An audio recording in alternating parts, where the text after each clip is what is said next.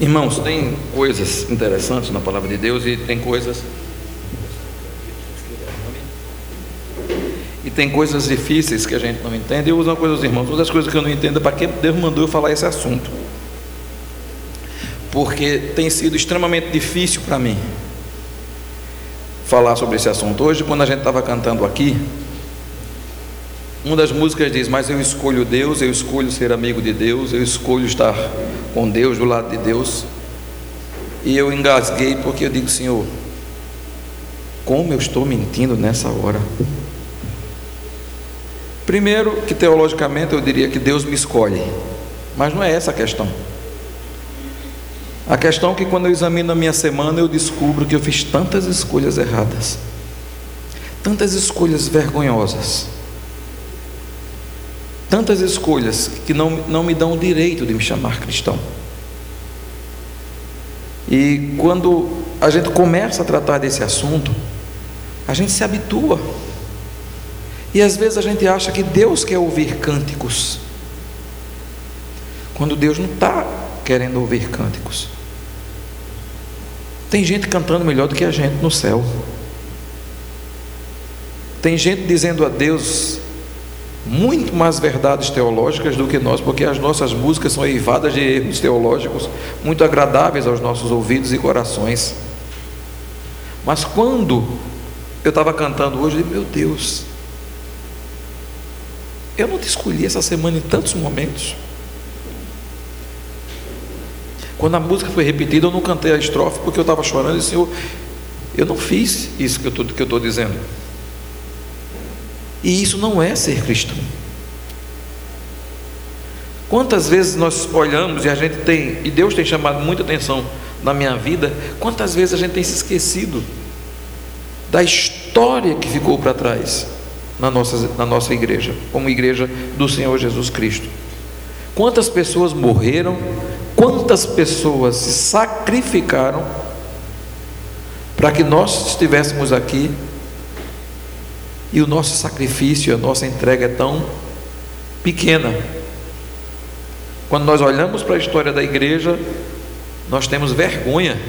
Eu, pelo menos, meus irmãos, tem um livro que eu digo a você: se você tiver a fim de fazer uma catarse né, emocional, de chorar até ter sinusite, né, de chorar, é um livro de John Fox, o livro dos mártires. Muitos dos textos que estão naquele livro tem muito a ver também com, com um pouco de mitificação do sofrimento da igreja primitiva. Algumas histórias nem são tão verdades, mas muito do que o livro trata são relatos daqueles que sofreram a morte por causa de Jesus desde os apóstolos. Ele relata como cada apóstolo morreu, e ele relata nas várias, em várias fases da igreja, né, como cristãos estavam dispostos a morrer por Jesus Cristo. Nessa série, nós estamos estudando a carta do apóstolo Paulo aos Coríntios, a primeira carta. Todos os textos dessa série são da primeira carta aos Coríntios. E eu quero hoje ler com os irmãos 1 Coríntios, não, a referência não é essa, é de 21 a 25, está errado ali, que diz assim: visto que a sabedoria, visto que na sabedoria de Deus o mundo não o conheceu, por meio da, visto que na, na, na sabedoria de Deus o mundo não o conheceu por meio da sabedoria humana, agradou a Deus salvar aqueles que creem por meio da loucura da pregação. Os judeus pedem sinais miraculosos, os gregos procuram sabedoria, nós, porém, pregamos a Cristo crucificado, o qual de fato é escândalo para os judeus e loucura para os gentios, mas para os que foram chamados, tanto judeus como gregos, Cristo é o poder de Deus e a sabedoria de Deus. Porque a loucura de Deus é mais sábia que a sabedoria humana, e a fraqueza de Deus é mais forte que a força do homem. Vamos orar? Pai, nós pedimos agora que o Teu Espírito Santo fale ao nosso coração, Senhor. Somos pecadores, Pai. Nessa, nessa hora, muitas vezes, ó Deus, deixamos que a nossa carne fale mais alto do que o teu espírito, Senhor. Justificamos tudo que ouvimos muitas vezes. Às vezes, Senhor Deus, nos sentamos nesse lugar e pensamos em outras pessoas e pensamos que outros deveriam estar aqui ouvindo essa palavra. Mas, Senhor, faz com que cada um de nós entenda que esse dia foi o dia que o Senhor marcou conosco nesse lugar. Era para que nós estivéssemos aqui. Por isso nós te pedimos, Pai, fala ao nosso coração. No nome de Jesus. Amém. Nessa nova série, é, é, nós falamos, falamos a semana passada que os cristãos foram chamados pela primeira vez de cristãos em Atos capítulo 11, versos 16, lá em Antioquia. E quando a gente ouve o título cristão, para nós hoje eu falei a semana passada que quer dizer pouca coisa. Até porque os nomes da igreja cristã, principalmente da igreja cristã evangélica, ficou, ficaram nomes deturpados. Por exemplo, quando eles surgiram, protestantes, porque protestavam. Depois, os crentes, de forma pejorativa. Se no interior tem outros nomes, tinha bode, né? tem, tem, tem outros nomes, fulano é bode. E eu, às vezes, eu nem sabia quando era criança o que era ser bode. E nem que eu ia ser bode um dia, pior ainda, né? Eu não sabia nem que eu ia ser bode. Aí, mas é, é, é, os nomes são dados, vários nomes. Criou-se um nome chique, evangélico, né? E debaixo do, do nome evangélico entrou todo tipo de coisa. Para é, é, é ser pastor, aliás, para abrir uma igreja, você aluga uma sala, bota cadeira de plástico, parece que eu estou falando de mim, né? aluga, né? E, e, bota um paletó. Ainda bem que eu, eu não uso paletó e hoje vim com a camisa até por fora da calça. Segundo minha irmã Zélia Rocha, hoje vim, vim é, é, é, disfarçado de pobre, que você fica rico quando bota a camisa por dentro das calças. Então, aí, mas veja, qualquer pessoa pode abrir uma igreja. Até porque, se você for abrir, se você quiser, você não precisa abrir com CNPJ de igreja. Você pode abrir com CNPJ de associação. Você cria uma associação com três, quatro sócios e lá no cartório é facilmente registrado, porque se for uma documentação de igreja demora. Se for uma documentação de igreja, você vai descobrir que passa bem mais de um ano, porque vai e volta umas dez vezes. O cartório manda você tirar e botar o mesmo documento umas cinco vezes. É, é uma canseira. Né? Nós passamos dois anos até o dia que eu esqueci que eu era crente no cartório e deu um, um, um, um escândalo e falei com a oficial e disse a ela: está aqui dois papéis, a senhora está mandando botar e aqui está mandando tirar. Eu obedeço qual? Porque nem eu sei mais o que é que eu tenho que fazer. Está aqui a, a, a papelada e eu já não sei mais. Aí naquele dia ela tomou vergonha na cara, ou Deus botou medo no coração dela, não sei. E aí ela resolveu. Mas se você quiser abrir uma igreja hoje em dia, é fácil abra como associação. E a, a moça do cartório me disse: por que o senhor está tendo esse trabalho todo? Abra como associação. Aí eu disse: ela, minha querida, porque, porque minha religião não me permite mentir. Eu não estou abrindo uma associação, eu estou abrindo uma igreja. Então, eu não vou mentir para facilitar o, o, o, caminho, eu vou mentir para pregar o Evangelho, não vou mentir para falar de Deus.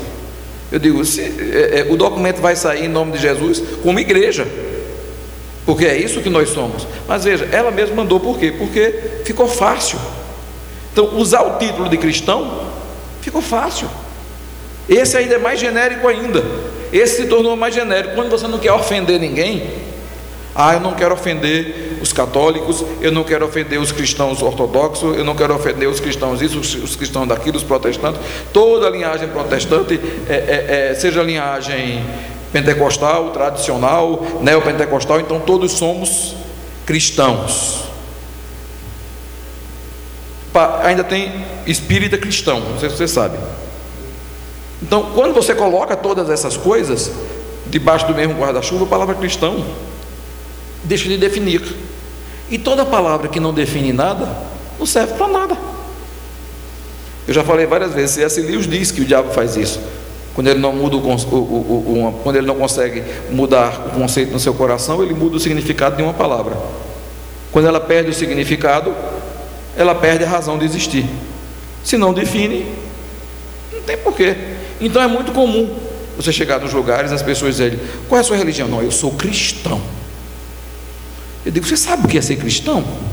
Você sabe aonde veio, de onde veio a palavra? Lá em Atos é, é, 11, 26, de que contexto veio? O que é que as pessoas estavam vendo quando chamaram a seita dos nazarenos, aquela dissidência judaica? Porque era assim que ela era vista no começo. O que é que eles estavam vendo para chamá-los de pequenos cristos? O que é que eles olhavam quando eles viram isso? Por que chamar alguém de imagem de Cristo? Não precisa ser muito inteligente para responder essa pergunta. Para eu chamar alguém de imagem de Cristo, essa pessoa tem que fazer as coisas muito parecidas com Jesus Cristo. Então, o título veio não para denominar igreja, o título não veio para denominar doutrina, o título veio para denominar vida de quem segue Jesus. É bem diferente. Não veio para dizer qual é a sua filiação doutrinária, veio para dizer que você imita Jesus Cristo, segue Jesus. É bem diferente do que a gente vê nos nossos dias. As pessoas brigam por filiação doutrinária, mas a palavra cristão não diz nada disso. A semana passada nós falamos que você deve ousar se chamar cristão e até brincamos com o título, porque essa série, quando eu mandei para a arte fazer a arte, ela veio com o título Ouse ser chamado de cristão. Aí eu, disse, eu mandei de volta, não, vocês trocaram. Não, pastor, a gente pensou que o senhor tinha errado. Eu digo, não, não é ouse ser chamado, é ouse se chamar, porque é uma reflexão pessoal. Ouse se chamar cristão quando, e falamos a semana passada, quando você agradar a Deus. Lembramos de quando Jesus Cristo sai do batismo na semana passada, Deus diz: Esse é meu filho amado, em quem tenho grande alegria. E ministerialmente Jesus não tinha feito nada, é claro, o grande milagre da, da encarnação, e ter vivido sem pecado aos, até os 30 anos. Mas ministerialmente nada, mas já era a alegria perfeita de Deus, simplesmente pelo fato de que Deus olhava para ele e dizia: É meu filho. E a alegria de Deus por nós não é pelo que nós fazemos, é pelo que nós somos. E às vezes nós estamos vivendo uma vida cristã pelo que nós fazemos e não pelo que nós somos, pela aparência e não pela essência. Ouse se chamar cristão. Diz, quando Deus se agradar de você, nós falamos que nós precisamos reconhecer a nossa fragilidade, porque se eu não descobrir que eu sou frágil, eu não posso me, me apresentar diante de Deus na fragilidade está pecado, está um monte de coisa, está um monte de limitação. Falamos que você tem que reconhecer que Deus age através da sua fragilidade. A sua fragilidade não é desculpa para não estar a serviço de Deus. Aqueles homens que serviram a Deus no começo, deixaram, abandonaram todas as coisas, saíram para o serviço de Deus, completamente expostos. Né, quem já leu sobre a história dos morávios, eles saíam para fazer missões, com uma certeza: nós não voltamos. Já imaginou fazer, fazer isso? Nós não voltamos, nós vamos sair daqui para tal lugar, mas com certeza nós vamos morrer. Então, essa noção é que nós perdemos, que na nossa fragilidade Deus age. E a terceira coisa que falamos na semana passada, que a força que age em nós tem um nome: Jesus que talvez seja o grande problema da igreja dos nossos dias, a ideia de que nós servimos, nós temos corpo de doutrina. Eu quero dizer a vocês que eu gosto muito de doutrina, mas eu, eu gosto muito de pensar que nós temos dono, não corpo de doutrina. Corpo de doutrina não muda a vida de ninguém. Eu conheço gente que não tem o menor caráter, mas consegue repetir os catecismos da igreja, consegue repetir um monte de coisa que é conhecimento e não tem caráter, não tem transformação interior, não nasceu de novo. Então, a nossa grande questão hoje é reconhecer que a força que atua em nós tem um nome: Jesus Cristo, e somente Ele. Hoje, eu quero lembrar a vocês que nesse, nesse livro, é o, no livro de 1 Coríntios, Corinto é a cidade que Paulo teve o ministério maior, um ministério de 18 meses parado naquele lugar. E naquele lugar, Paulo forma uma igreja, já que ele teve tempo, ele deve ter treinado liderança, deve ter feito muita coisa, só que em pouco tempo que ele sai, ele recebe uma carta, recebe notícias, dizendo que a igreja tinha perdido a estribeira, que a igreja estava dividida, que a igreja estava é, é, se denominando eu sou disso, eu sou de fulano, eu sou de fulano, eu sou de fulano, que na igreja havia imoralidade, havia gente dormindo com a mãe do pai, a mulher do pai, né? não a sua própria mãe, mas uma outra, a segunda mulher do pai, o terceiro, o texto não mas se atrevendo a dormir com a mulher do pai, ninguém fazia nada. Naquela igreja, é, no momento da ceia, que diferente de nós, não era só pão e vinho, ceia, a ceia e bem entendida, também incluía comidas, eles comiam na hora da ceia, a festa, faziam uma festa ágape. No momento da ceia, a gente passava fome e gente esbanjava, mostrando divisão de classe dentro da igreja, uma série de problemas, e Paulo sai tratando desses problemas. Nesse texto específico, Paulo vem, faz, essa, faz a declaração que nós lemos, é, de uma forma para mim muito, muito contundente, é, porque ele acabou de dizer nos versículos anteriores, que ele não batizou ninguém. E eu falei a semana passada disso também. De que a maior alegria do pastor é batizar, pelo menos a minha. Se eu pudesse, eu tinha, de, eu tinha momento de batismo na igreja todo domingo. É sinal de que pessoas estão se entregando a Deus e de que a igreja está crescendo. Então pense num momento de alegria para mim. Né? E, e nesse, nesse, nesse momento eu acho que a igreja precisava se alegrar. E no momento de batismo, que Paulo cita, Paulo diz: Olha, graças a Deus Veja, você plantar um trabalho, você trabalhar 18 meses no lugar e depois mandar uma carta dizendo: graças a Deus não batizei ninguém aí. Ou seja, o que ele estava ouvindo era pavoroso.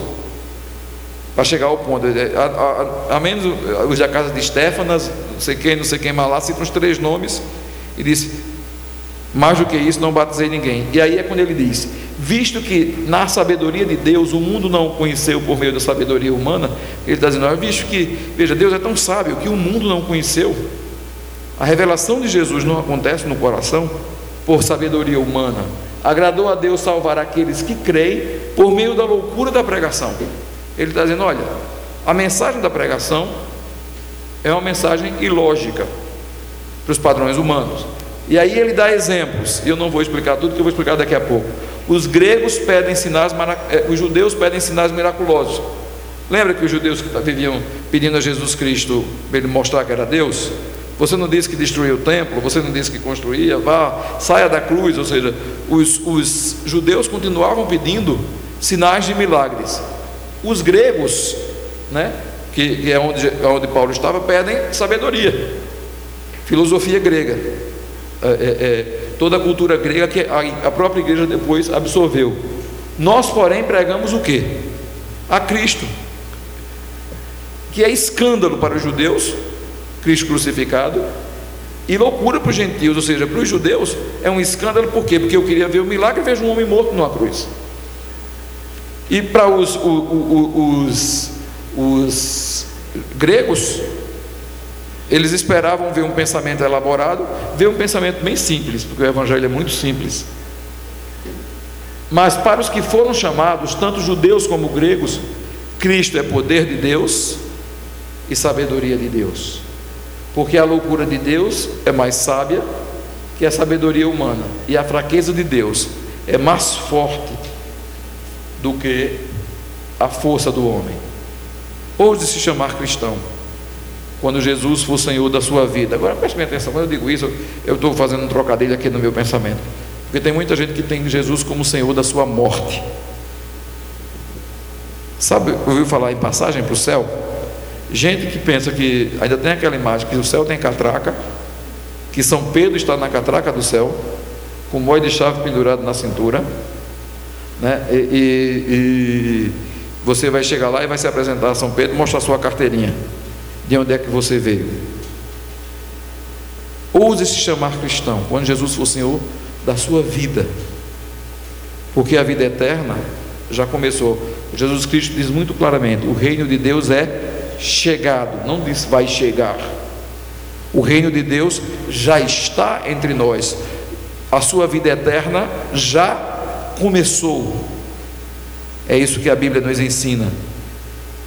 Porque em primeiro lugar, Jesus é Senhor das nossas vidas quando Ele é poder de Deus em nós. Preste bem atenção. Mas para os que foram chamados, tanto judeus como gregos, Cristo é o poder de Deus e a sabedoria de Deus. Novamente, Jesus não é apenas uma garantia pós-morte, mas poder para a vida. Jesus não é um, um, uma passagem, e eu vou dizer a vocês, eu não tenho o menor medo de dizer, que muito mais de 95% dos cristãos tratam Jesus como um bilhete para entrar no céu. E o meu medo é que esse seja um dos nossos maiores enganos. A ideia de que Jesus Cristo é uma passagem que alguém comprou, me deu, e quando eu morrer eu vou mostrar. Eu vou viver como não cristão, eu vou viver da minha forma, mas na hora que eu for me apresentar a Deus, eu tchan tchan tchan tchan. Se eu pensava, se eu pensava que eu era descrente, né? Ia, já ia me mandar para o inferno, não contava com a minha astúcia, né? parece o Chapolin Colorado, puxa do bolso, né? não contava com a minha astúcia, aí puxa do bolso uma passagem, olha que meu cartão está carimbado com o sangue de Jesus. A gente precisa tomar muito cuidado com essa teologia barata que ficou na igreja. A ideia de que Jesus Cristo é, um, é, é, é uma passagem, é, é um corredor para quando você morrer. Como se Jesus Cristo no presente não fosse tudo em sua vida. Porque preste atenção, você tem outros deuses na sua vida? Uma pergunta bem simples: quem são os deuses da sua vida?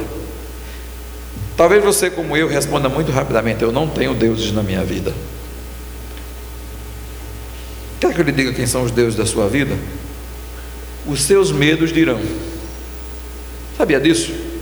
Tem um livro do David Simmons, é, é, é, Ídolos do Coração e Feira das Vaidades, que ele fala dos nossos ídolos interiores do coração. E ele diz: os nossos medos tiram a nossa máscara. Os nossos medos mostram quem realmente comanda as nossas ações. Medo de perder dinheiro, medo de perder pessoas, medo de perder posições, medo de perder um monte de coisa. Eles, os nossos medos, mostram na verdade quem são os nossos ídolos. Por exemplo, medo de perder a forma. Eu não tenho medo de perder a minha, eu sou doido para ficar magro. Né? Mas, medo de perder a forma, eu, essa, eu não gosto muito dessa forma, então, medo de perder a forma. Mas tem gente hoje em dia que, por causa de medo de perder a forma, esculhamba, por exemplo, seus hormônios, se entupindo de testosterona sintética, por medo de perder a forma. Não importa que a testosterona sintética seja um fator de câncer no fígado. Não importa que a testosterona sintética provoque males terríveis. mas isso não tem nada de mais. Tem sim. Esse é seu medo. Medo de não ser amado, se envelhecer, como se a velhice não chegasse para todo mundo. Medo de, de, de, da lei da gravidade, que a tudo despenca. Você desobedece a de Deus, mas, mas Deus mandou a da gravidade que Ele ensina muito. Né? Você pode fazer muita coisa, mas vai chegar uma hora que todo mundo vai olhar para você e vai descobrir que você tem idade. E agora, como, e como dizia a, a, a, minha avó Rita, ela dizia assim: e graças a Deus, quem pudesse olhar no espelho e dizer: Eu sou velho, porque é sinal de que é forte. Graças a Deus, não é uma coisa para se temer, é uma coisa para se agradecer. Se olhar no espelho, ver seus cabelos brancos e dizer: Meus filhos, meus netos, meus bisnetos, isso é um motivo de gratidão. Isso é um motivo de gratidão. Uma vez eu disse para o meu irmão: eu queria, ter o corpo, eu queria ter o juízo que eu tenho hoje com o meu corpinho de 20 anos. Aí meu irmão disse: Tu ia ser o caba mais chato do mundo. Porque hoje a gente te suporta porque a gente olha para a tua cara e diz ele está ficando maduro. Aí a gente, a gente aguenta. Mas se tu tivesse 20 anos com, com o que tu pensas hoje, porque é um processo natural amadurecimento físico, espiritual em todas as áreas. Nós precisamos encarar o seguinte: os nossos medos dizem a quem nós servimos querendo ou não. Os nossos medos vão revelar no nosso coração quem são os nossos senhores, quem realmente manda na nossa vida. Nós temos uma grande mentira religiosa, que é de chamar Jesus de Senhor, e Jesus mesmo vai dizer em Mateus 7, 21: Nem todo aquele que diz Senhor, Senhor entrará no reino dos céus, mas apenas aquele que faz a vontade de meu Pai que está nos céus. A maioria dos cristãos está aí, nem todos os que é, é Senhor, Senhor. Muitos naquele dia, Jesus alerta em outro texto dizendo: vão dizer Senhor, em teu nome. Nós não expulsamos demônios, em teu nome nós não fizemos isso, isso e aquilo outro. E a resposta do Senhor naquele, no versículo é terrível. Não vos conheço. Esse é o cristianismo onde, onde Jesus não é Senhor. Agora, preste bem atenção. Ser dependente incomoda. Incomoda tanto que Deus nos cria para a independência em vários sentidos. Por exemplo, os nossos filhos, na adolescência, naturalmente são rebeldes. Naturalmente gostam de perguntar por quê. Ou questionar por que, que a gente não deixa. Eles querem saber a explicação e a lógica do que a gente pensa. Eles não vivem no mesmo tempo que a gente viveu. Isso é um processo natural. Mas não é um, um processo de rebeldia natural, é um processo de maturidade. É diferente daquele processo de desrespeito. Mas um processo de questionamento de rebeldia natural, se seu filho não tiver, ele não está amadurecendo. É diferente de um processo de desrespeito. Mas é natural que ele pergunte, é natural que ele questione. Mas a minha pergunta é: o que é que incomoda tanto quando a gente depende de Jesus? O que é que incomoda tanto quando a gente depende de Jesus? Parece que depender de Jesus é incômodo. Depender de Jesus me deixa em situações nem sempre tão fáceis. No texto, Jesus disse: os, os judeus pedem sinais miraculosos e os gregos procuram sabedoria. Nós, porém, pregamos a Cristo crucificado, o qual de fato é escândalo para judeus e loucura para os gentios. Veja, na verdade, como judeus, eu quero sinais miraculosos. Todo mundo gosta de sinais miraculosos. Nós gostamos do palpável. Nós não somos diferentes de ninguém. Nós gostamos quando Deus responde às nossas orações de forma visível e tangível. Quando Deus diz sim ao que nós queremos. Aí é como se eu dissesse assim: agora eu entendi que Deus agiu. Como judeus, eu, eu gosto muito do sinal miraculoso. Parece que quando Deus me diz não, parece que Deus não agiu. Ou então ainda fico esperando Deus agir. Né? Aí, aí, tá, aí Deus diz: Meu filho, você escutou não? Eu disse não. Né? Eu, eu, disse não. Sabe quando você fazia? Eu não fazia muito isso quando eu era pequeno. Meu pai, meu pai me pedia uma coisa, aí ele dizia não, aí eu ficava perto dele fazia uma cara de choro, tremia os lábios do lado dele, para ver se. Meu pai olhava para minha cara e fazia, disse, não vai funcionar não, viu? Ele já me avisava, ou seja, eu já tinha ouvido que era não. Mas eu, às vezes eu quero sinal miraculoso. Porque eu só acho que, que foi que Deus agiu quando Deus agiu a meu favor. Veja, como os gregos, eu quero uma sabedoria superior, quero que, a, que seja estabelecida a minha superioridade. Eu gosto de pensar que eu, que, eu, que eu domino. Eu gosto de pensar que eu controlo. A coisa pior do mundo é a sensação de eu não, de não controlar nada. Mas é engraçado, é a, é a única verdade que todos nós temos. Jesus Cristo diz: Qual de vocês, por mais ansioso de que esteja, pode acrescentar uma hora ao curso de sua vida? Você pode ter todos os projetos e Deus dizer não para todos eles, porque Ele quer outra coisa. Eu, eu quero, como os, os, os gregos, sabedoria, superioridade. Mas aí Deus vem e me oferece o que? Seu filho morto numa cruz. Deus vem e me oferece fraqueza como forma de vida. Já pensou isso? As pessoas hoje estão pedindo, na sua fé, os cristãos de hoje, fortaleza e sabedoria. Aí Deus vem e diz: Não, eu lhe ofereço fraqueza como forma de vida. Se a igreja hoje muitas vezes entope de gente, enche de gente, porque está oferecendo fortaleza como forma de vida. E a cruz é escândalo para as duas coisas. Deus não está nos chamando para viver em fraqueza. Deus está nos chamando para viver em dependência. Ou seja, poderia perguntar a você agora: o que significa então aceitar Jesus como poder de Deus em minha vida, em sua vida? Pode ser bem claro: significa poder para morrer em vida, poder para se mortificar em vida, poder para morrer para o meu eu, poder para morrer para o meu sucesso, poder para morrer para a minha aparência, para o meu futuro, poder para morrer para qualquer coisa. Poder para entender que Cristo em mim é tudo o que eu preciso. Mas parece-nos que a, a, a, a, malfadada teologia da prosperidade ganhou tanto espaço no meio do, do pensamento cristão, que mesmo com outros nomes, ela disfarçada, ela mais suave, sem declarações tão antibíblicas, ela continua no imaginário. Somos um povo de vitória.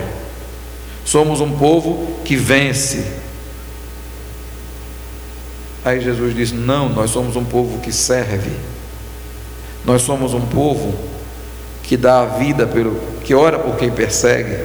Nós somos um povo que dá o outro lado.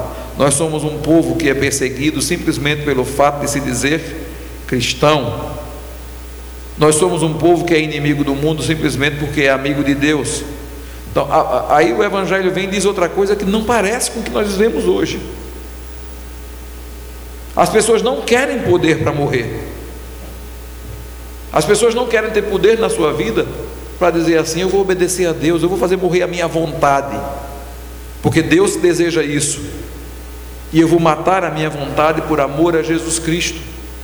Paulo vai dizendo em Gálatas 2:20: Fui crucificado com Cristo, assim já não sou eu quem vive, mas Cristo vive em mim, e a vida que agora vivo no corpo, vivo pela fé no Filho de Deus que me amou e que se entregou por mim. Preste bem atenção.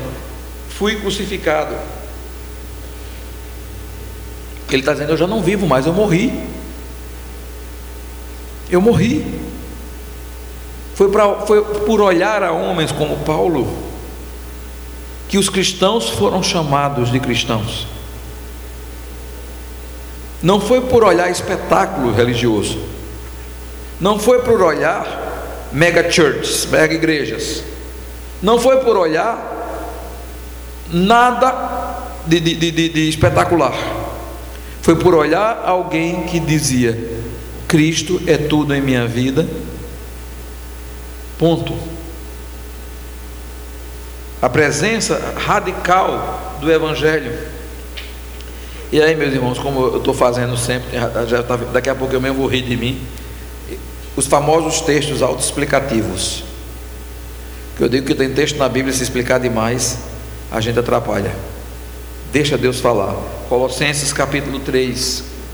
Portanto, já que vocês ressuscitaram com Cristo, Procurem as coisas que são do alto, onde Cristo está sentado à direita de Deus. Mantenham o pensamento nas coisas do alto e não nas coisas terrenas. Veja o que é que Paulo está dizendo. Vocês já ressuscitaram, Deus é atemporal. Vocês já morreram, no plano de Deus, vocês já morreram e já ressuscitaram. Vocês já estão com Cristo no céu. É isso que ele nos ensina nesse texto.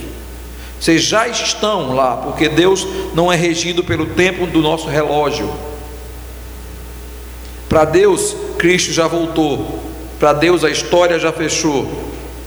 Porque Deus é, é, é, é o, o nosso presente não existe para Deus, no sentido de tempo. Paulo está dizendo: olha, vocês já estão no céu. Por isso, pensem nas coisas lá de cima e não nas da terra. Mas veja o que o texto continua dizendo pois vocês morreram. Mas eu estou vivo. Eu digo, meu irmão, se você está vivo, então você não nasceu de novo. Porque a Bíblia está dizendo: vocês morreram e agora sua vida está escondida com Cristo em Deus. Quando Cristo, que é a sua vida, ele está dizendo, for manifestado, então vocês também serão manifestados com eles em glória. Preste bem atenção: quando Jesus aparecer na sua volta, nós voltaremos. O texto é muito claro. Assim, façam morrer tudo que pertence à natureza terrena de vocês: a imoralidade sexual, a impureza, paixão, desejos maus e a ganância, que é a idolatria. Por causa dessas coisas que vem a ira de Deus sobre os que vivem na desobediência, os quais vocês praticaram no passado, quando costumavam viver nelas. Veja, Paulo está dizendo: façam morrer essas coisas. Meu irmão, sinceramente, eu tenho medo quando eu leio isso. Façam morrer tudo que pertence à natureza terrena. Porque o símbolo do novo nascimento não é o não pecar, é o odiar o pecado. Que às vezes a gente confunde. a, a marca do novo nascimento não é não pecar.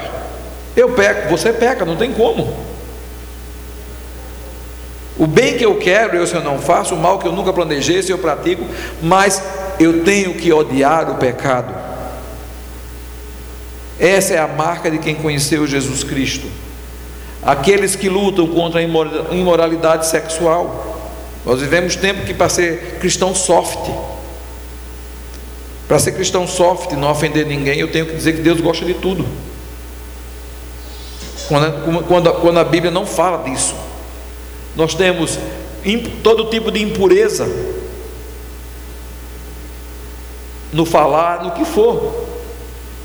Paixões que não, não obrigatoriamente não são apenas paixões sexuais, desejos maus, ganância. Então eu fico, eu olho para esse texto e eu, eu temo.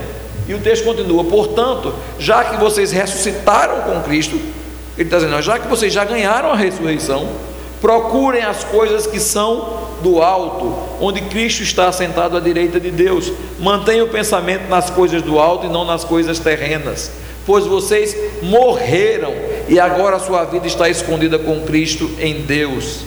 Quando Cristo, que é a sua vida, for manifestado, então vocês também serão manifestados com eles em glória. É, acho que eu repeti o texto, no, no corte deu errado. Mas agora abandonem todas essas coisas. Veja o que ele diz mais: ira, indignação, maldade, maledicência, linguagem indecente no falar. Não mintam uns aos outros, visto que vocês se despiram do velho homem com suas práticas e se revestiram do novo, o qual está sendo renovado em conhecimento à imagem do seu Criador. Nessa nova vida, já não há diferença entre grego e judeu, circunciso e incircunciso, bárbaro e cita, escravo e livre, mas Cristo é tudo e está em todos. Preste bem atenção, meu irmão, minha irmã. Cristo é tudo e está em todos. O chamado da palavra de Deus para nós é aprender a morrer em vida. Se eu não matar os ídolos do meu coração, eles ocupam o lugar de Cristo. Deus não chama você para ser, bom, para ser perfeito, Ele chama você para obedecer. Simplesmente obedecer. E eu vou dizer a você: para obedecer não precisa entender. E nós gostamos muito de fazer feito menino pequeno. Por quê? Por quê? E nós não somos crianças. Nós precisamos entender quando Deus diz faça, Ele não está pedindo. Ele tem todo o direito de mandar. Só Jesus, Jesus só será Senhor das nossas vidas quando pudermos dizer como o apóstolo Paulo, porque para mim o viver é Cristo e o morrer é lucro. Essa é a primeira marca de quem tem Jesus como Senhor. A segunda coisa, Jesus é Senhor de nossas vidas quando Ele for todo o conhecimento que necessitamos. Veja o que o texto diz: porque a loucura de Deus é mais sábia do que a sabedoria humana. Preste bem atenção, por que, é que a gente vive tão preocupado com o que os outros pensam, com o que os outros pensam de nós, né? A ponto de descuidarmos da visão que Deus tem de nós. Vivemos num mundo onde é mais importante eu, eu me preocupar com o que é que você pensa de mim, independente do que eu pensar, o que Deus pensa de mim. Porque parece que se você tiver uma, uma boa visão de mim, Deus vai ter uma boa visão de mim. Sabe o que é que nos faz descuidar? Vaidade. Essa é uma palavra da Bíblia interessante, porque também é muito mal interpretada no meio cristão. Vaidade não é cabelo grande. Olhe, minha irmã, se você cortar o cabelo, você vai para o inferno. Olhe, se você pintar o cabelo, você vai para o inferno. Olhe, se você botar maquiagem, você vai para o inferno. Olhe, se você botar brinco, você vai para o inferno. Olhe, se você botar uma roupa bonita, você vai para o inferno. Vaidade não é isso, até porque homem também tem vaidade. Às vezes, quando as pessoas pensam em vaidade, a primeira figura que surge é a figura feminina. E homem pode ser tão vaidoso quanto mulher. Só que fica mais feio o homem vaidoso, né? A mulher, quando fica vaidosa, fica mais bonita. O homem, quando fica vaidoso, fica um negócio meio estranho e a gente, e a gente já olha de cara feia, né? já olha desconcertado. E, né? Mas veja, mulher ou homem, a vaidade não é uma questão física. Reduzir a vaidade a uma questão física é jogar o texto bíblico no lixo. Porque a palavra de Deus nos ensina que tudo é vaidade quando a gente, tem, quando a gente trata. Vaidade trata do sentido do que é eterno e do que é passageiro. Quando Salomão vai tratar do, no, nos textos e ele diz tudo é vaidade, ele está sempre se referindo ao que é eterno e ao que é passageiro. Do que é que você está cuidando? Do que é eterno ou do que é passageiro? O grande problema, muitas vezes, que faz com que a gente tenha mais a opinião dos outros do que a de Deus, é que a gente se liga ao que é passageiro. Aquilo que me define hoje, não aquilo que me define na eternidade. Então, aquilo que me define hoje é minha preocupação. Então, se você pensar que eu sou incompetente, é um problema para mim porque eu preciso, eu posso precisar de emprego, eu posso precisar de ajuda, eu posso precisar de algumas coisas. Mas se Deus pensar que eu sou incompetente, não tem problema. Tem tempo, no céu eu resolvo. Eu explico a ele porque eu, eu, eu passei a imagem de incompetente. Isso é vaidade. O sentido de vaidade está ligado ao que é eterno e ao que é terreno. Não às meras práticas. Não a meras práticas, que às vezes faz com que a igreja vá para extremos absurdos. Né? Algumas práticas são higiênicas, não são, vaidade, não são vaidade, mas chega ao ponto de serem tratadas simplesmente como vaidade. É, é, é, é e às vezes aberrações, como daquelas histórias do camarada que morreu, disse, disse que morreu e ressuscitou, aí foi dar um testemunho na igreja, juntou um monte de gente na igreja, porque crente gosta disso, né, de ouvir essas histórias. Aí o camarada contou disse que veio, chegou no céu, entrou, entrou numa sala cheia de gaveta, cheia de móveis altos, que pedia de vista com gaveta. Aí o, o, ele, ele, perguntou a, a, a, a, São Pedro, veja, na visão dele era São Pedro que andava com ele pelo céu. Que gaveta era aquelas? Aí São Pedro abriu uma gaveta cheia de cabelo. Aqui são os cabelos das irmãs que estão cortando na terra, Deus está recolhendo tudinho no céu. Pronto, teve irmã que chorou ah, na igreja, irmã que pediu, que se arrependeu, só faltou jogar no chão, se jogar no chão. Aí, quando saíram da igreja, aí os irmãos conversando, esse fato é verídico, aí saiu da igreja com um, um, um presbítero que trabalhava comigo, que era bem, bem pentecostal, mas era um, muito, muito, muito centrado pra, em algumas coisas. Aí quando perguntaram, aí quando contaram, ele, ele olhando os irmãos dizendo, se eu vi o presbítero, que homem é, que, que mensagem de Deus poderosa. Ele disse: é, só é interessante uma coisa. A palavra de Deus diz que corpo e sangue não é da reino dos céus. Cabelo é corpo.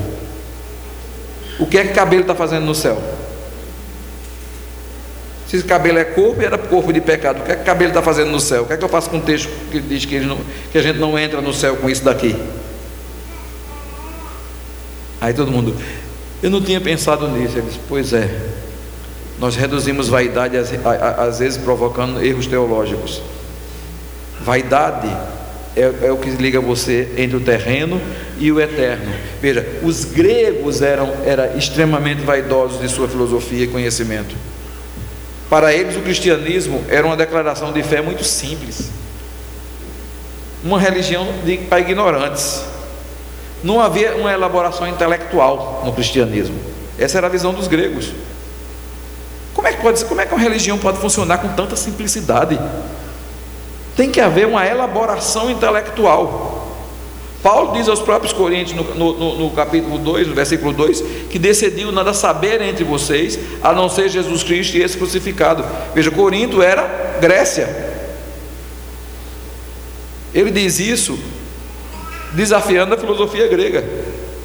Eu, dentro, quando eu estava com vocês, eu decidi que eu não queria saber de nada, nenhum conhecimento humano. Eu só queria saber de Jesus e Jesus crucificado.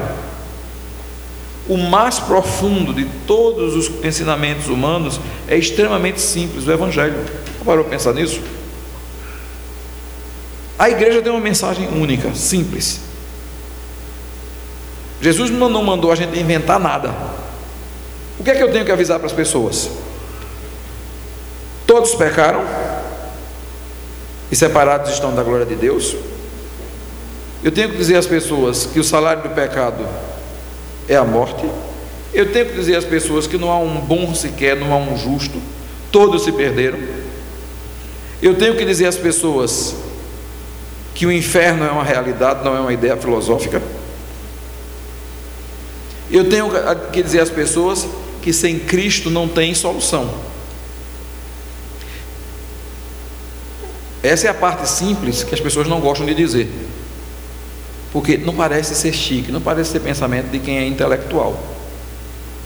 Isso é coisa de quem não tem muito raciocínio. Acreditar em inferno, acreditar em coisas desse tipo é coisa de quem não tem é, é, é, raciocínio ou capacidade de elaboração mental. Então é melhor eu falar filosoficamente: olha, o inferno, meu irmão, é a separação de Deus. O inferno, meu irmão, é onde Deus não está. Dá um monte de frase bonita que não define o inferno. Eu quero dizer a você, meu irmão, o inferno é ruim. Existe. E vai para lá quem não tem Jesus. Essa é a primeira mensagem do Evangelho. Não precisa de elaboração mental nem de elaboração difícil. E a Escritura ainda diz que o meu coração é enganoso, desesperadamente corrupto. Porque eu creio nas mentiras que eu digo a mim mesmo. Então, a mensagem do Evangelho é desesperadamente simples. E depois vem a segunda parte do Evangelho. Aquilo que era impossível para você, Deus fez Deus fez. Você estava morto nos seus delitos e pecados. Então o que é que Deus fez? Envia Jesus para tomar sobre ele toda a cólera de Deus, para que seu pecado seja pago. Lembra que eu disse semana passada? Tire da sua cabeça a ideia que seu pecado foi apagado. Seu pecado não foi apagado, seu pecado foi pago. Apagado dá uma ideia frágil. Seu pecado foi pago. Jesus tomou a ira de Deus no Getsemane. Jesus chorou. Jesus na, na cruz disse: Senhor meu Deus, por que me desamparaste? Deus odiou a Cristo na cruz, Provérbios 15, 17, porque Deus odeia aquele que justifica o pecador. Seu pecado custou caríssimo ele foi pago. Deus, e outra coisa, Deus não tem falta de memória. Deus conhece seu pecado. Ele não aplica porque Cristo satisfez. Então, aí, é, isso tem que ser dito. É simples a mensagem do Evangelho. É simples. Alguém pagou por você. Alguém fez o que você não podia fazer. Porque se você, mesmo que você morresse na cruz, não servia de nada porque você morre na cruz por causa do seu pecado, você não está pagando nada. O de Jesus é válido porque Jesus não tinha pecado. Essa é a mensagem simples do Evangelho que incomoda.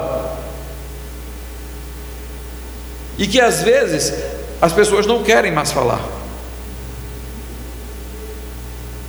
As pessoas querem dizer coisas bonitas. Vamos falar sobre assuntos triviais. Existe uma linha cristã hoje que, fala, que diz: vamos fazer um pré-evangelismo. Pré-evangelismo é trazerem as pessoas para a igreja, para elas ouvirem coisas agradáveis, e quem sabe um dia cai a ficha e ela encontra a verdade. Aí eu digo: quem sabe aquele é o último dia dela na igreja e você, não, e você perdeu a chance de dizer a ela o que você precisava dizer? E você esqueceu isso porque a Bíblia não ensina pré-evangelismo. A Bíblia ensina que a verdade tem que ser dita. Porque nós não sabemos o dia de amanhã de nenhum dos nós, de nós que estamos sentados aqui. Quando a gente diz isso, meu irmão, a gente não quer denegrir o conhecimento constituído pelo empenho humano, pois cremos que todo conhecimento e ciência vem de Deus. Todo conhecimento e ciência vem de Deus. Quando dizemos isso, não dizemos que não é importante o seu diploma universitário, o seu conhecimento. Todo conhecimento que você tem veio de Deus. Mas o que nós queremos entender é o que Tiago 1,17 nos diz: toda boa dádiva, todo dom perfeito vem do alto, descendo do Pai das luzes, que não muda como sombras inconstantes. Ou seja, tudo que você tem vem de Deus. Tudo que você tem vem do Senhor. E para encerrar esse ponto, eu quero mais uma vez falar, do famoso texto autoexplicativo, que é o Salmo 19, um trecho do Salmo 19. É, Cadê, cadê? A lei do Senhor é perfeita e revigora a alma. Os testemunhos do Senhor são dignos de confiança e tornam sábios os inexperientes. Os preceitos do Senhor são justos e dão alegria ao coração. Os mandamentos do Senhor são límpidos e trazem luz aos olhos. O temor do Senhor é puro e dura para sempre. As ordenanças do Senhor são verdadeiras, são todas elas justas, são mais desejáveis do que o ouro, do que o muito ouro puro, são mais doces do que o mel, do que as gotas de favo. Por elas o teu servo é advertido, a grande recompensa em obedecer-lhes. Jesus só será Senhor de nossas vidas quando conhecê-lo for o alvo supremo das nossas vidas. Sabe uma coisa que me entristece muito, meus irmãos? eu tenho visto, infelizmente, até no nosso meio, pouco anseio por conhecer a palavra de Deus, pouca vontade por estudar a Bíblia, pouca vontade por dizer assim: isso é tão importante para a minha vida como a água que eu tomo todos os dias. A falta desse reconhecimento me diz que alguma coisa está de errado que algo de errado está acontecendo. Porque quem conhece a Jesus Cristo quer conhecer a sua carta de amor. Quem conhece a Deus tem anseio por conhecer e por se aprofundar nas coisas de Deus. Eu não conheço ninguém que você ama profundamente que você não conheceu. Você pode admirar pessoas, mas você não ama. O meu medo é que você admire muito Jesus Cristo, mas só admire, porque amor vem de conhecimento. Amor não vem de, de, de admiração simplesmente. A falta de anseio por conhecer a palavra de Deus. E em último lugar, Jesus é Senhor de nossas vidas quando Ele for toda a força que necessitamos. É a fraqueza e a fraqueza de Deus é mais forte do que a força do homem. Preste atenção, o momento da crucificação foi visto como um cenário de derrota.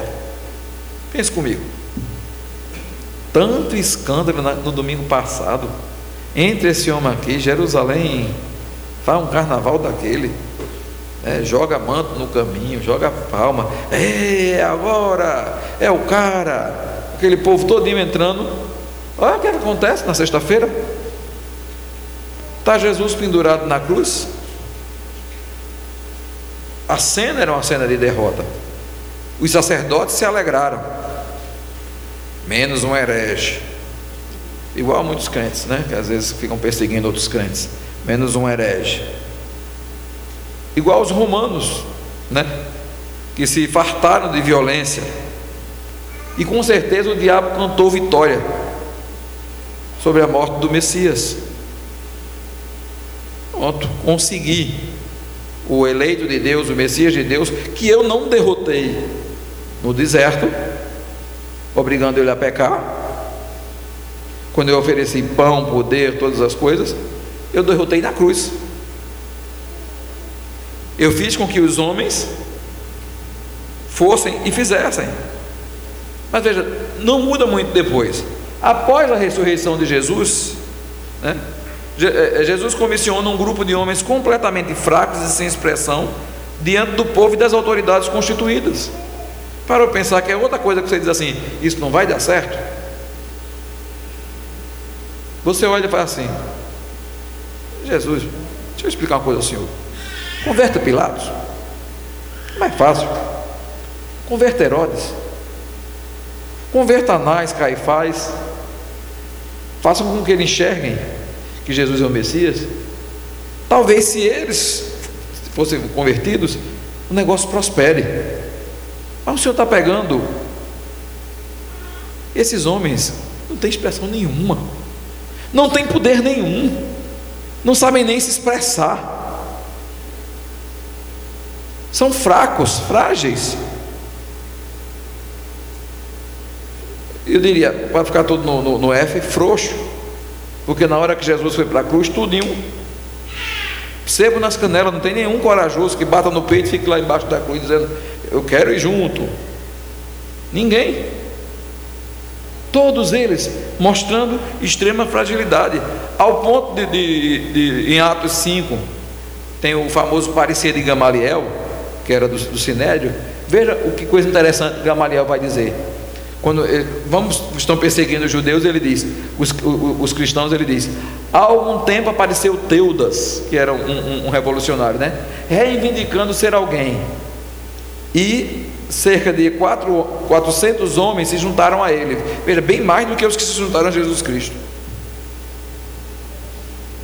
Foi, é, ele foi morto e todos os seus seguidores se dissiparam e acabaram em nada. Depois dele, nos dias do recenseamento, apareceu Judas, o galileu, que liderou um grupo em rebelião. Ele também foi morto e seus seguidores foram dispersos. Aí ele continua: portanto, nesse caso, eu os aconselho, deixe esses homens em paz, porque só são onze, que Judas tinha se matado. Só são onze. Deixe esses homens em paz, soltem-nos. Se o propósito ou a atividade deles for de origem humana, vai fracassar. Se proceder de Deus, preste bem atenção, vocês não serão capazes de impedi-lo, pois se acharão lutando contra Deus. Veja que parecer. Mas veja que a declaração de, de, de, de Gamaliel é uma declaração de um homem temente a Deus, mas não, não, não deixa claro que Gamaliel acreditava que. Ele simplesmente está dizendo: minha gente, olha o exemplo. O outro teve 400 pessoas me seguindo. Quando morreu o chefe, Teudas, o resto foi embora. Depois veio Judas, o Galileu. Matou Judas, acabou-se a rebelião. Esse, esse resto de gente aí, vocês estão preocupados com isso? Deixe para lá, se for de Deus, prospera. Se não for, se acaba. Esse foi o parecer de Gamaliel. Outra coisa, a igreja primitiva foi perseguida pelos judeus e pelos romanos. Novamente, não era uma igreja formada. Judeus e romanos perseguiram. Os romanos, especialmente, tem perseguições famosas como a de Nero, que querendo reformar uma parte de Roma, toca fogo numa parte da cidade, na parte mais pobre, e diz que foram os judeus, os cristãos que fizeram aquilo, fazendo com que o povo se revolte contra os cristãos. Depois você tem é, a, a perseguição pelo imperador Décio, que foi a primeira perseguição geral em todo o império. Depois de Décio, você tem duas grandes perseguições, que é Diocleciano e Galério, dois imperadores, que fizeram miséria. Mas as frases que mais se escuta é que o sangue dos cristãos regavam a terra e aonde caía sangue de cristão brotava mais. Aonde eles pensavam que, que, que estariam destruindo, brotava mais. Simplesmente porque para esses homens toda a força que eles precisavam para viver tinha o nome Jesus Cristo. O que acontece quando a força de um cristão é posta em suas capacidades e não em Cristo. É muito comum isso nos, dias, nos nossos dias, irmãos, entre os cristãos, infelizmente. Conhecemos intelectualmente a obra de Cristo, mas botamos a nossa força na nossa capacidade. Deixamos, por exemplo, de orar para fazer muitas coisas. Eu ontem vendo um vídeo é, é, é, sobre oração, aí um, o pastor que estava falando, ele, perguntaram a ele, e é um pastor assim daquele bem tradicional, famoso internacionalmente falando. Aí perguntaram a ele sobre oração e eu pensava que ele ia. Aí ele disse: A coisa mais importante de um cristão é oração. Eu não esperava nunca aquele homem falar aquilo. Um homem que é tão reformado, tão. Ele disse: Nós abrimos mão da doutrina da oração com medo do pentecostalismo. Nós abrimos mão do poder de Deus com medo do pentecostalismo. Abrimos mão de cumprir coisas, como por exemplo, a que fizemos hoje. Há alguém doente entre vocês, chame os presbíteros e impõe as mãos. Com medo do pentecostalismo, deixamos de, de, de, de ter a oração como coisa presente na nossa vida. Mas sabe o que acontece quando um cristão assume? Ele tem ansiedade. E ansiedade tem um, um outro nomezinho que eu gosto, ansiedade, coração dividido. Quando você sabe o que vai acontecer, você não tem ansiedade. É feito assistir um filme pela segunda vez. Você assiste um filme pela primeira vez, não sei se você vê, se for um filme de terror do que for, não gosto muito de filme de terror não, né, porque eu não vou pagar para ficar tendo descarga de adrenalina de graça. Né? Aí você assiste um filme de terror, muitas vezes se assusta. Quando você assiste a segunda vez, dá vontade de rir, porque você já começa a ver defeito no filme. Já começa a ver o, o, a, a, as coisas abestalhadas que, estão acontecendo no filme que não era para ser. Então, o que é ansiedade? É coração dividido. É o desejo por coisas que Deus não deseja, porque se eu tenho certeza que Deus deseja o melhor para mim, o meu nível de ansiedade diminui assustadoramente. Uma vez eu preguei uma série aqui na igreja chamada Baixa Ansiedade, porque na verdade a ansiedade está tá ligada à ideia da dependência, de depender de Deus, de aprender a depender de Deus. A gente precisa aprender e colocar no coração aquilo que a gente ensina aqui na igreja quando a gente faz o permanecer. Que como o galho da videira, tudo que você necessita para a sua vida já está à sua disposição. Imagine um, uma videira. Jesus é o tronco. Ele sustenta a videira. Você é galho. Tudo que um galho precisa, ele não produz. Tudo que ele precisa, vem da videira. Tudo que você precisa na sua vida já está à sua disposição. Nós muitas vezes morremos de fome diante da mesa de Deus, simplesmente porque não entendemos. Não entendemos que aquela historinha que a gente conta né, sempre daquele homem que faz a viagem de navio e passa fome dentro do navio, depois de três ou quatro dias lá no quarto comendo água e bolacha, já estava passando fome de manhã. Alguém bate na porta, ele estava atravessando o oceano, numa viagem de dez dias. Aí quando alguém bate na porta e, e diz, está na hora da refeição, mas eu vim saber se você está doente, faz três dias, quatro dias que você não sai do, da cabine. Ele disse, não, é porque eu estou sem dinheiro para comprar comida. Ir para o refeitório, ele disse, alguém não lhe avisou não, que na sua, a sua passagem inclui a refeição, que o navio não tem passagem sem refeição seja, você está passando fome de graça quando tudo que você precisa já está à sua disposição? Nós passamos fome de graça quando nós não entendemos que Jesus é toda a força que nós necessitamos, que Jesus é tudo aquilo que nós precisamos. Quando nós entendemos que Deus, como agricultor, está cuidando do meu mundo exterior. O meu mundo exterior pode ter muitos problemas, mas Deus continua passeando no meio da sua vinha e cuidando do mundo exterior. Deus continua cuidando do que me acontece exteriormente e comandando todas as coisas do meu mundo. E Jesus tem que continuar sendo tudo aquilo que eu sou interiormente. Ele é a minha seiva e Deus cuida do meu mundo. Aí eu posso sim ser um galho produtivo. Eu posso sim glorificar a Deus com a minha vida. E aí eu posso dizer, como Paulo diz em Filipenses, tudo posso naquele que fortalece. Sem carismatismo, sem, sem pentecostalismo, irmão. Deus nos chama para vencer.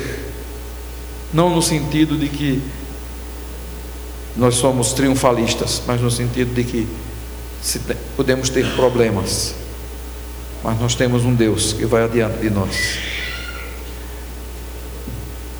Jesus só será Senhor de nossas vidas quando, como Paulo, pudermos dizer que ele diz em Filipenses capítulo 4: Aprendi o segredo para viver contente em toda e qualquer situação, porque tudo posso naquele que me fortalece. Veja, qual é o segredo para viver sem ansiedade?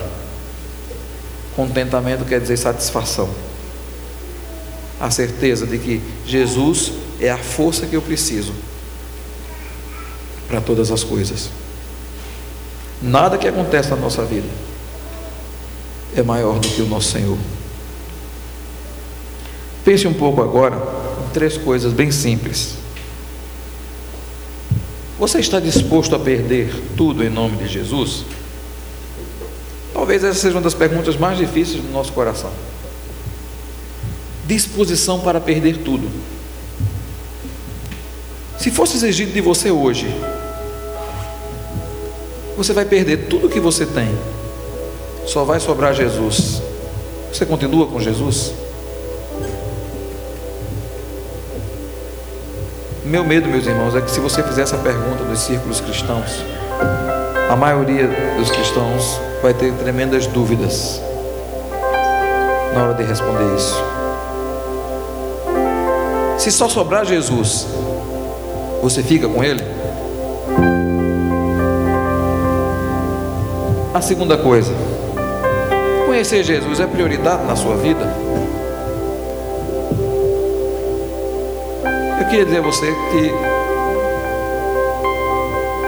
intimidade vem de conhecimento. E Jesus só tem, só nos deixou uma forma de conhecê-lo. Sua palavra. Qual o seu nível de desejo de conhecer a Jesus? Tem gente que tem com Jesus aquela coisa, da, eu digo assim, a intimidade forçada. Fala de Deus, mas não conhece a Deus fala de, de, de, que Deus é Deus de aliança, Deus de promessa, Deus de tantas coisas, mas não sabe nem onde aquilo está, nem em que contexto aquilo foi dito. Fala que tudo posso naquele que me fortalece, como fosse um canto de vitória, quando, por exemplo, é dito como um canto de consolo. Posso passar pelas maiores dificuldades, mas sempre estarei segurando na mão do Senhor. E em terceiro lugar, em quem você põe a sua confiança quando chega a noite da alma? Quem é a sua força quando chega a noite da alma? Porque eu quero dizer a você que não existe ninguém que viva que não passe pelo deserto, que não passe pela noite da alma, que não passe por perdas, por dificuldades, por temores que, como o apóstolo Paulo, não passe por açoites, por flagelos, por naufrágios. Todos nós passamos por dificuldades. Quem é o seu consolo? Quem é a sua força quando chega? Se você já teve a experiência e venceu, louvado seja nosso Senhor Jesus Cristo. Mas você precisa desesperadamente conhecer o Senhor que consola nossa alma.